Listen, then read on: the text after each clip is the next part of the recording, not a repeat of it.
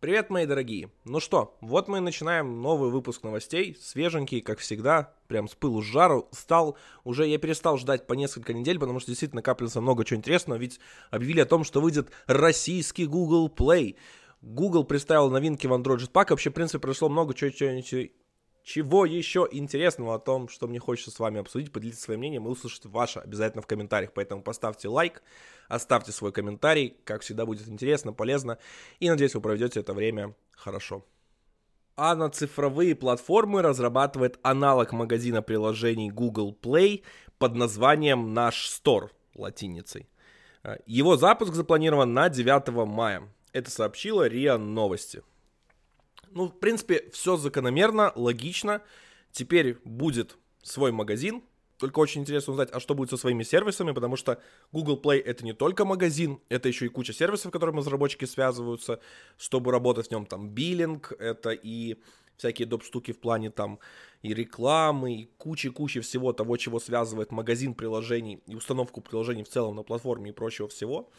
Но первый вопрос, который у меня возник, вообще, в принципе, они объявили о том, что там уже более 700 компаний, они в партнерстве с 700 компаниями, кто эти компании и. Ну, скорее всего, это, как обычно, все самые российские большие компании, это будет какой-нибудь Сбер, э, будут все банки российские, все-все-все, э, самые крупные, не знаю, кто вам вообще нужен, госуслуги, э, что-нибудь еще государственное, кто еще попал под санкции, кому нужно где-то размещаться. Ну, в общем, будут такого рода приложений. И, в принципе, они будут принимать карты МИР, то есть рассчитываться можно будет на территории России. Ну, в принципе, Visa и Google Play, вот, кстати, интересно, в российском биллинге Google и Visa, и Visa же работают, и Google Play.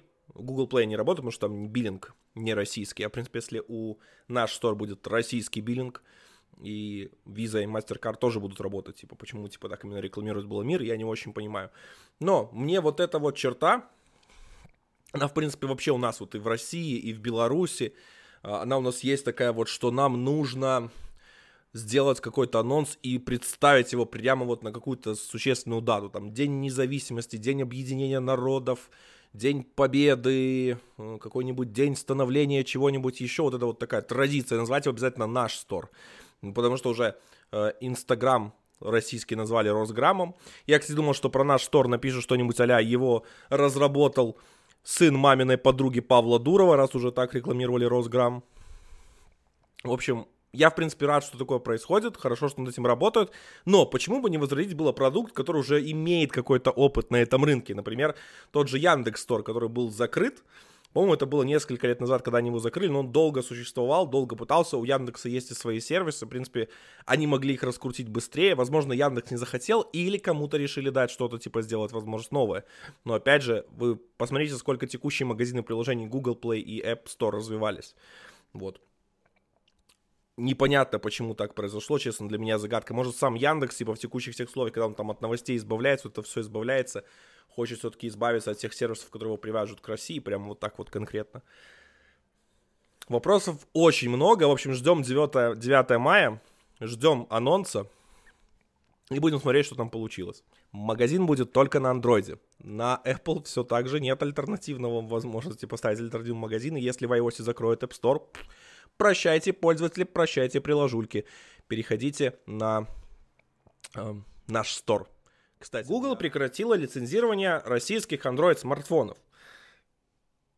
Удивление, да, есть множество брендов, причем это не один, то есть их там прям целая пачка. Э, можете увидеть их на экране, я прям выведу их. Вот. Я этих, я этих производителей только про иной слышал, и то в негативном контексте. Единственный российский смартфон, который я слышал, два, два ладно, российских смартфона, которых я слышал, это был Яндекс телефон, который ушел в закат, и Йотафон, который тоже ушел в закат на российском рынке. Хотя потому что китайцы его выкупили, может что-то и осталось. В общем, в принципе, им перестали лицензировать Google сервисы. И у меня вот тут вопрос, когда пользователи начали вот там поднимать кипиш, что не пользователи, вот типа ребята из чатика, разработчики такие, типа что, вот там все так не, не, не стали делать такое, что нельзя больше Google Play сервисы на территории России использовать. Их можно. Просто российские производители теперь не будут получать на это лицензию. Что они могут делать? Конечно же, первое могут взять, пойти договориться с Huawei насчет App Gallery и Huawei Mobile сервисов, либо будут ставить наш стор с тем вариантом сервисов, которые предложат они. Возможно, наш стор — это их новый мир, в котором они будут жить. Готовьте, что у нас будет где-нибудь скоро наш стор Mobile Services, и я буду рассказывать что-нибудь про них. Ребята, если у вас есть что-нибудь рассказать, поделиться этим, обязательно приходите, пишите ко мне, я буду рад обозреть, что у вас там происходит, показать вам магазин. Честно, искренне, я типа без какого-то негатива. Мне интересно посмотреть, что происходит, какая альтернатива будет появляться, потому что вполне возможно это будет одним из самых популярных магазинов приложений на российском рынке, потому что, например, на некоторых странах, где Google Play не популярен или там тяжело с ним работать, впрочем, есть много альтернативных магазинов. Почему Россия не может иметь такой альтернативный магазин, особенно для своих производителей, и, в принципе, иметь ниже цены или более выгодные цены. Да и вообще, в принципе, в России же есть закон о предустановке ПО. Так вот, наш стор может туда предустанавливаться, и это, кстати, тоже выход для этих производителей. Ждем, смотрим, что будет. И, ребята из Наштор, если вам есть что рассказать, приходите, я буду рад только с вами пообщаться и посмотреть, что у вас там происходит. Вышло обновление Android Jetpack от 23 марта. По большей части там мало чего интересного произошло, то есть всякие переходы из бета в РЦ, из альфы в бета и прочее, прочее, прочее. Но есть два интересных релиза новых библиотек. Первое это Custom Pooling Container, Custom View Pooling Container. В общем, это утилита за наблюдением жизненного цикла контейнеров, которые управляют жизненным циклом их дочерних view. Например, Recycler View. Я так и не понял, зачем это нужно, в каких сценариях это может использоваться. Впрочем, если у вас есть, прям вот вы знаете и ждали такую библиотеку или сделали какой-то свой такой костыль уже, впрочем, обязательно напишите, пожалуйста, в комментариях. Мне очень интересно понять, зачем это нужно. И вторая важная библиотека — это релиз библиотеки Core Performance. Это уже вторая альфа, но в, этой в этой альфе появилась важная штука. Появился backport performance классов, которые появились в Android 12. Давайте вкратце, что такое performance классы. В общем, смотрите, у нас есть проблематика, то, что мы не знаем, что, на что наш девайс способен, какие он там, сколько в нем памяти, как в нем его производить, какие-то гарантии относительно его производительности, соответственно, чтобы понять, что ему включить, что не включать. То есть собирать каждый раз его железо, каким-то образом кастомно анализировать и понять, что он может, не очень успешно. И в Android 12 появилась специальная штука в медиа фреймворке, вот самое интересное, почему там в медиа фреймворке появилась, называется performance классы. Каждый класс, то есть соответствует какой-то версии андроида. Появился, соответственно, в андроиде 12 класс 12 и класс 11 для тех устройств, которые не поддерживают стандарты Android 12 для всех предыдущих. Ну, уже есть класс 13, конечно же, появится с Android 13. Так вот, каждому классу закреплены особые требования. То есть, например, класс 12 для Android 12 гарантирует, что там устройство может воспроизводить и записывать 4К, в нем не меньше 6 гигов оперативки и прочим. Если устройство не соответствует этому классу, то оно может быть с Android 12, но в нем, когда вы будете запрашивать характеристики, будет выдаваться класс 11. То есть, например, для старых устройств, которые обновляются новых версий Android, они будут давать более низкий класс, потому что они не соответствуют его требованиям, в котором понимании видит Google устройство вот идеальное на этом Android. Соответственно, это достаточно интересная и хорошая штука, что позволит вам фрагментировать производительность. То есть вы можете выбирать, вот, а какая, какой у меня сейчас класс производительности, и, соответственно, включить какую-то фичу. Например, сделать какой-то рендеринг проще. Или какие-то, наоборот, фичи дополнительно включить, потому что девайс самый мощный, поддерживает все, что угодно. Так вот, теперь это будет доступно через Jetpack API, то есть на старой версии Android тоже бэкпортируется, и можно будет получать такую информацию вот этих вот классах. Важно, что помимо того, что вы можете это сделать прямо на устройстве, есть еще одна важная фича, которую сценарий от Google прямо показала. Что вы можете засетать user property э, в Firebase Analytics или в какой-то другой аналитике, и потом на основе этого свойства пользователя делать какие-то АБ-тесты, remote config и прочим. То есть, соответственно, вы можете устраивать какие-нибудь эксперименты на основе того, какой класс производительности устройства. Например, посмотреть э, как вот будет, если, например, там изменить настройки или сделать дороже цену, меньше цену для этого класса, и как они будут покупать. То есть, и это прям, почему бы не интересно, типа, это потестить. Возможно, я думаю еще о том, что, может, когда-то это появится возможно, чтобы делать на основе ее разбивать сборки, например, делать какие-то фичи э, через Dynamic Delivery, доставлять для слабых устройств и для сильных устройств разные, например, выбирать, или вообще не доставлять для слабых устройств что-то. И это достаточно интересная возможная фича, я жду ее большего распространения, не только вот в виде именно как э, рантайм библиотеки, возможности какой-то интеграции с аналитикой, а именно дальше двигалась, чтобы она и развивалась. Google начала исследование возможности альтернативного биллинга в Google Play с, со Spotify. Выбрала в качестве первого партнера. Что это значит? Это значит, что теперь когда вы будете делать покупки в Google Play, какие-то там подписки, прочим, то есть то, что должно оформляться по правилам Google Play через Google Play, вам в качестве биллинга будет предоставляться не только Google Play, но и какой-то альтернативный биллинг. Вот, например, у Spotify какой-то свой. И, соответственно, то есть это то, к чему, в принципе, давно шло. Даже в Южной Корее, кстати, на эту тему приняли закон, что нужно обязательно иметь альтернативный биллинг. Так вот, как раз-то получается, что сейчас Google начинает с этим экспериментировать. Условия договора не разглашаются, но вряд ли я думаю, что там будет такое, типа, что, ой, мы все даем бесплатно, нам Spotify ничего, никакой комиссии не отчисляет, впрочем, нет, да стопудово что-то отчисляет. Возможно, меньше, какие-то условия повыгоднее, что-то еще, но, в принципе, магазинам приложений, если они отдадут весь биллинг вообще наружу и не будут брать за это никакой комиссии, им это абсолютно невыгодно, потому что они на этом зарабатывают. Да, популяризация платформы, там, таргетинг, реклама и прочее. Вы представьте, что если Apple даст возможность сделать альтернативные магазины и или даже в своем магазине полностью кому угодно альтернативную платежную систему делать, они потеряют всю комиссию. Либо жестко нужно тогда привязываться и каким-то образом эту комиссию контролировать, чтобы им отчисляли процент, потому что э, капитализация рухнет, доходы рухнут, вообще, типа, это, блин, один из столпов, на котором держится сейчас Apple, это App Store мобильный. И поэтому без этого вообще никуда. И, соответственно, это очень важный аспект, потому что на одних гаджетах много сейчас не заработаешь. То есть яркий пример там Samsung, который своего магазина не имеет, да, может какие-то отчисления с Google Play имеет, но они постоянно выпускают новые гаджеты и очень-очень много, чтобы хоть как-то жить на этом. Возможно, я тут, кстати, не прав, может, они зарабатывают и очень много, но все равно это не тот уровень дохода, который есть у Apple с iPhone и с зашитыми сервисами от Apple полностью, которые пользователи должны покупать, и все магазины со всего отчисляется им. Тенденция хорошая, в принципе, она соответствует трендам того, что сейчас пытаются пробить законодатели. Даже Epic, вот Games, я вот считаю, что Epic Games вообще в этом плане молодцы, потому что очень много хайпа вокруг этой проблемы стало именно благодаря тому, что они ввели Fortnite эти платежи, их забанили везде, и они стали воевать с магазинами, в частности с Apple, и много чего раскрылось оттуда, какой-то секретной информации, типа прочим, в ходе суда. Я вообще считаю, что все-таки Epic Games заслужили первыми, чтобы Google с ними тестировал, потому что они действительно эту войну начали. Хотя именно потому, что, может, они эту войну и начали, с ними не захотят работать. Но их все равно заставят рано или поздно.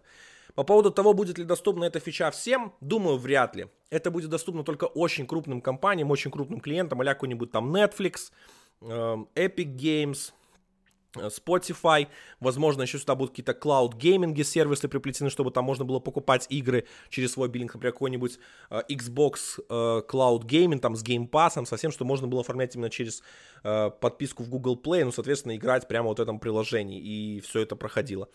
Эти вот клиенты, да, туда пойдут, а мелким, ну, вряд ли это тут, согласитесь, то есть контролировать вообще вот эти вот все транзакции и прочее, вот эту вот отчетность, это же на уровне договоренности контрактов, а иметь со всеми подряд контрактами, даже с мелкими, ну, никому это не выгодно. Да и мелким невыгодно иметь свой биллинг, потому что они там не так много на нем сэкономят. А крупные компании, конечно же, почему бы и нет свой биллинг.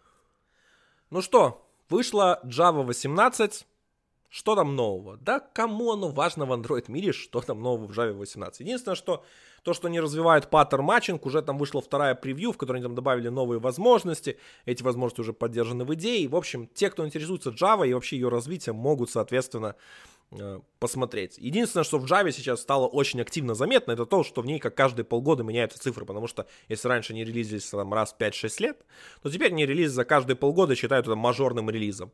И теперь цифры у них прям нагоняют, обгонят скоро, блин, все возможные технологии, которые есть, потому что с, таким, с такой скоростью релизов мало кто их может обогнать.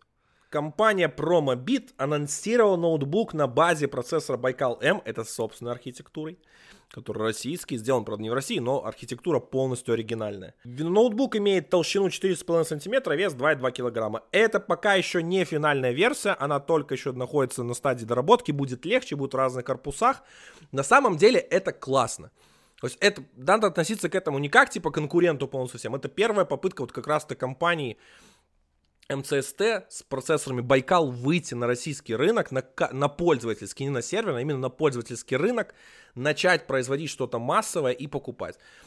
Я бы думаю, если у меня все будет хорошо с деньгами, это будет стоить адекватных денег, я бы себе взял это посмотреть, потому что это на Linux, это действительно классная, интересная штука, и, блин, ну это вещь, которую, честно, мне хочется верить, потому что я считаю, что альтернатива x86 и ARM быть должна, потому что сейчас фактически весь рынок э, CPU полностью контролируется штатами. То есть все производители процессоров, которые есть на основе архитектур, они все из штатов. Мало чего производится не за пределы. Ну, ARM великобританская, ну там, блин, учитывая, как они надавили, чтобы зажали Китай с танками, то, в принципе, можно сказать, что и полностью проамериканская. Так вот, как раз-то иметь свои собственные технологии, это вообще стратегически важно сейчас для России. В принципе, всегда было.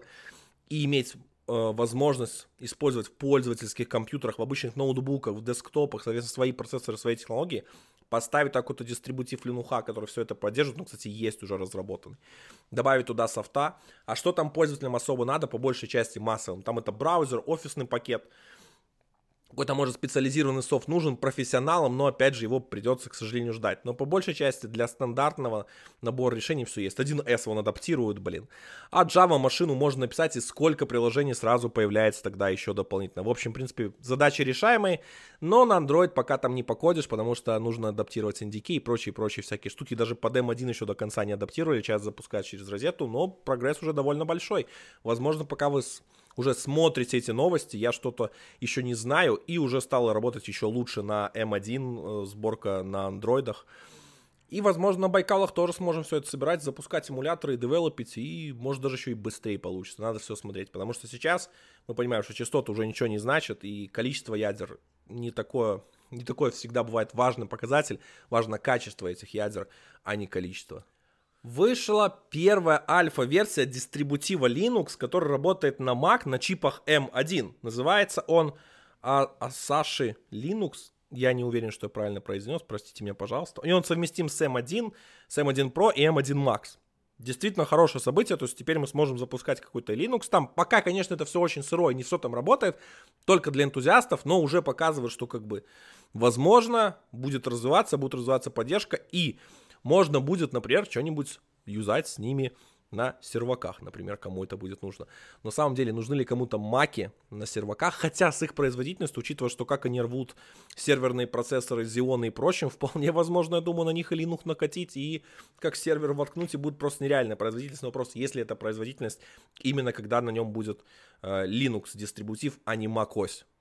Хотя, Хотя тут все нужно проверять, действительно. То есть, но я думаю, что шаг хороший и действительно имеет огромный потенциал. Особенно учитывая, какие компактные маки получаются с, с ARM-процессорами по сравнению с э, серверными стойками и прочим, которым нужно вот эти вот вставлять огромные блоки. Это действительно хороший результат. И я думаю, что Apple вполне может закрепиться такими успехами на рынке серверов. Компания Huawei сообщила о рекордной прибыли за 2021 год на фоне снижения продаж. Вообще, несмотря вообще на все санкции прочим, которые на нее наложены, то, что они сейчас там вообще, их доля на рынке мобильном провалилась, они очень много вкладывают в исследование нового софта, у них чистая прибыль компании выросла на 75,9%, но выручка упала на 29%, то есть, но прибыль растет. И это действительно классно, то это показывает, что компания показывает хорошие результаты даже на фоне всех американских сайтов, с отрезанием ее от технологий и прочим, нашла пути, развивается дальше. Они говорят, да, действительно, там то, что у них упала э, выручка, это связано с тем, что они очень много вкладывают в э, инвестируют вообще в развитие, то есть новые технологии. Впрочем, ну, учитывая, что какое нибудь положение действительно нужно много чего инвестировать и развивать, и делать самим самостоятельно, и думать над всем этим, что супер правильно просто. И вообще, в принципе, сейчас мы пришли к тому, что мир теперь каждая страна, которая хочет быть по-настоящему независимой, должна иметь по-настоящему независимые свои технологии, как и именно на уровне их проработки, там, архитектуры, кого-чего прочего, так и на уровне производства. Но, к сожалению, сейчас, наверное, проблема у всех одна. Вот, например, у России есть какие-то свои технологии, но нет никакого производства.